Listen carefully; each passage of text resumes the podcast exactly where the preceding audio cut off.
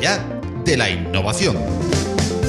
Un espacio sonoro patrocinado por Open Expo para estar al día de la innovación tecnológica abierta. Más allá de la innovación.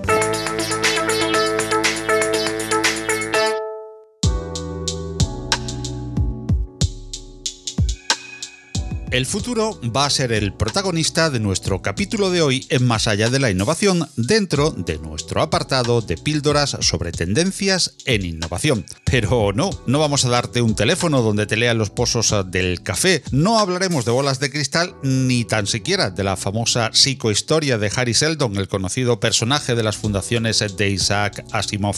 En Más allá de la innovación, hoy vamos a hablar de Future Thinking.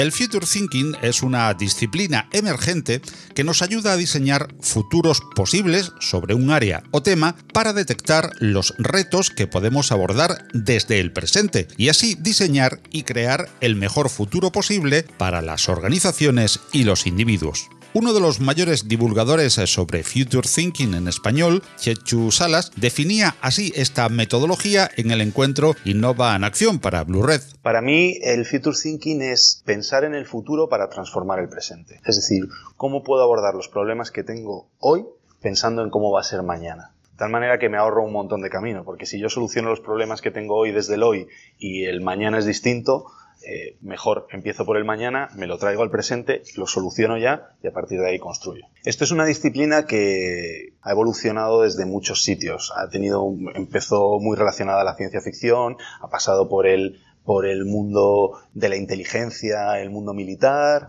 eh, tiene un componente político, de influencia política, educación, etcétera. Ha pasado por muchos sitios, luego tuvo la parte tecnológica, Silicon Valley, Singularity, o sea, bebe de muchas fuentes porque el futuro es muy diverso.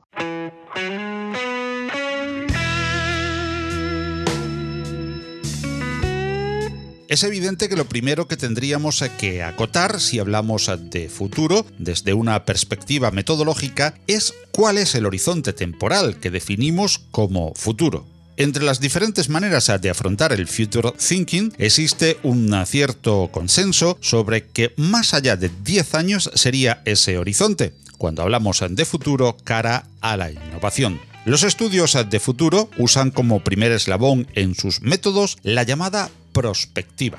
Si acudimos al programa de las Naciones Unidas para el Desarrollo, la prospectiva se define como el término general para las metodologías y enfoques que toman como punto de partida la volatilidad, la incertidumbre, la complejidad y la ambigüedad. Exploran futuros posibles y probables, incluido uno preferido, y generan insights que permiten acciones transformadoras en el aquí y ahora.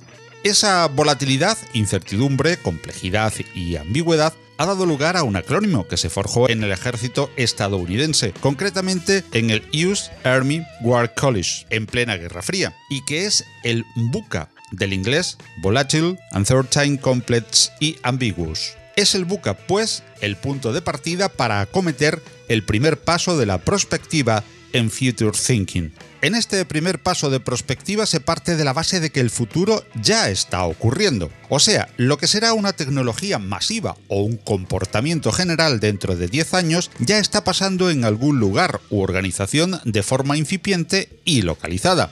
Por ello, el Future Thinker debe estar atento a estas señales que se puedan extrapolar a la segunda fase que consiste en la creación de escenarios futuribles. Para ello también es importante conocer qué eventos y tendencias han creado el presente que vivimos.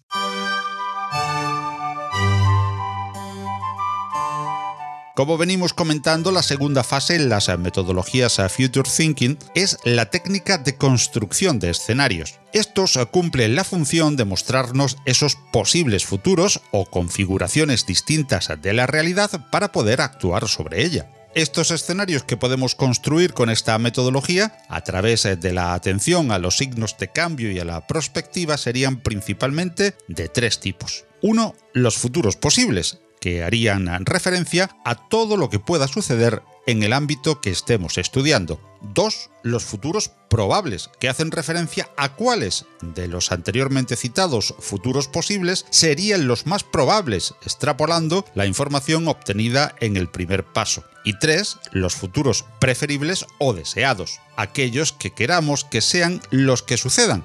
¿Y por qué? Puesto que para poder actuar sobre ese posible futuro hay que tener muy claro nuestro objetivo y cuestionarse por qué sería el elegido.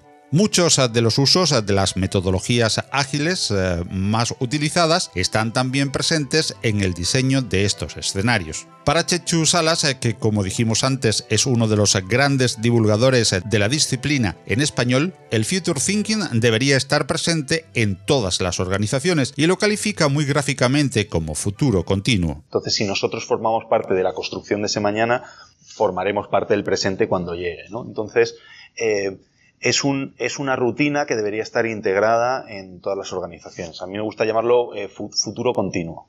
Eh, como que es un motor que está ahí, igual que el motor creativo de una organización tiene que estar engrasado, el motor para pensar en el futuro y aprovechar lo que nos va a aportar el futuro también.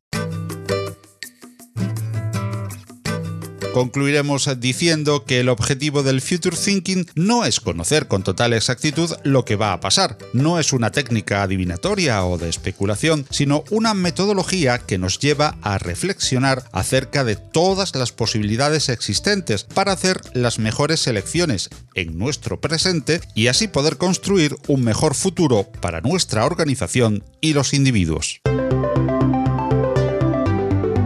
Más allá de la innovación es un proyecto divulgativo en formato podcast patrocinado por Open Expo. Suscríbete al podcast en Google Podcast, Apple Podcast, Evox, Spreaker, Spotify, audios de YouTube o visítanos, óyenos y suscríbete al feed en nuestra web más allá de la Si te gustan los contenidos que te ofrecemos en Más allá de la innovación, comparte con todos nuestro podcast o apóyanos con tus likes y valoraciones, ayudándonos así a crecer y poder seguir trayendo cada semana más y mejores audios alrededor de la innovación tecnológica abierta.